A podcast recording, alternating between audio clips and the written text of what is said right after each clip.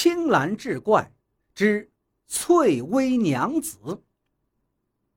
话说有一位跛脚老叟，精通医术，手到病除，经他医活的人是不计其数。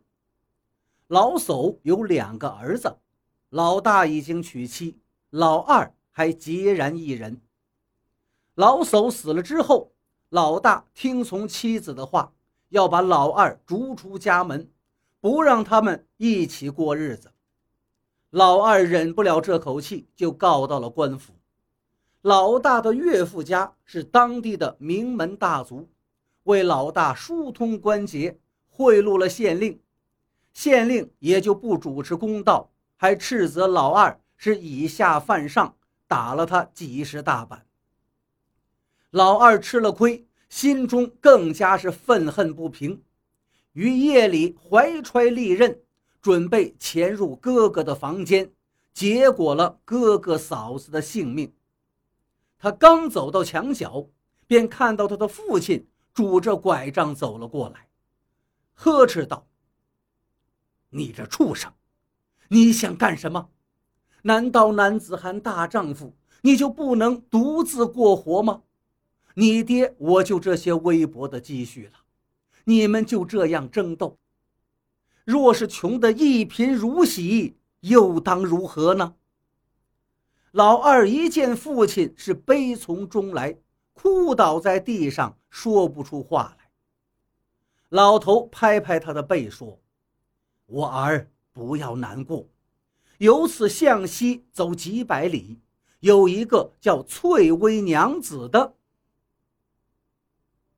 曾经受过我的再生大恩。”你去寻他吧。说完之后，疏忽不见了。第二天，老二就背着包袱离开了家，也不向哥哥嫂子辞别。哥哥嫂子也不知道他要上哪儿去。老二走了几天，逢人就打听，可是没有人认识翠微娘子。老二觉得，会不会是父亲诓骗自己？根本就没有这么一个人呢，于是就找间客栈住下不走了。可是手里那点钱眼看用光了，这走也不是，回头也不是，一时间左右为难。正一筹莫展中，忽听到其他房客在议论，一个人说：“再往前走个几十里路，就有好戏能看了。”另一个附和道。我也曾听说过，那个戏班子演得真好，妙趣横生，难得一见呀。老二正在心中郁闷，无处排遣，顿时也想前去看看。于是第二天一早就上了路，可是走到天色将黑未黑，也没有找到晚上要歇息的地方，就先跑去看戏了。当时。那台上正好演《千金记》，有项羽挥剑、韩信败将等场面，台下是人头攒动，乌泱乌泱的。台上鼓乐喧天，震耳欲聋。老二站在人群中，一直看到戏演完了，这才想起还要找一个旅店歇脚。忽然有一个人走过来，向他作揖道。公子可是那跛翁的儿子吗？是翠微娘子吩咐我在这里等您。老二一听，甚感意外，终于找到翠微娘子了，自己也算有个去处了，顿时是喜出望外。看来人那个打扮，青衣小帽，像是个仆人。老二也来不及详细询问，只是问道：“娘子在哪里？”我确实是奉老父之命前来拜访，那人也很高兴，就请老二跟着他走。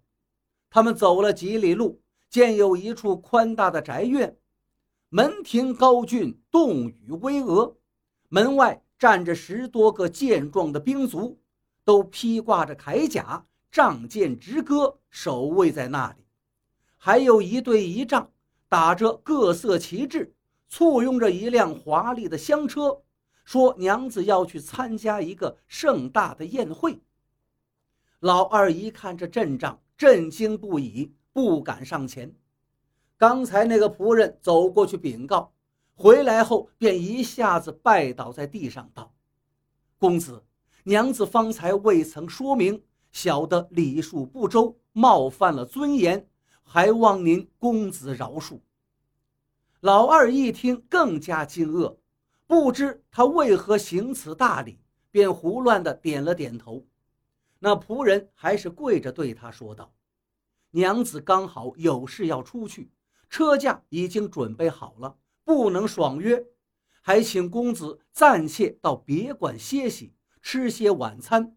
娘子不需多久就会回来。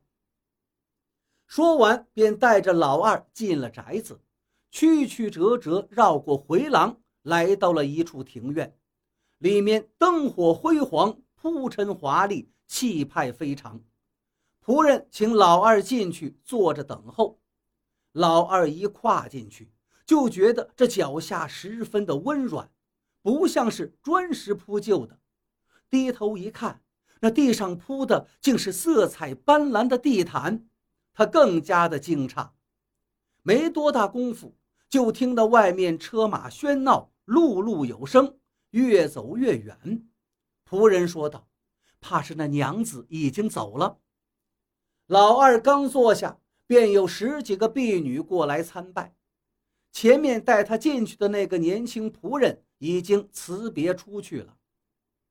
等端上饭菜的时候，来服侍的婢女就更多了，有的在堂下奏乐助兴，乐曲悠扬，老二也听不出是什么乐曲。桌上点着一只巨大的红烛，婢女每上一道菜都要报上菜名。不大一会儿，桌子上已是盘碗罗列，尽皆珍馐美味。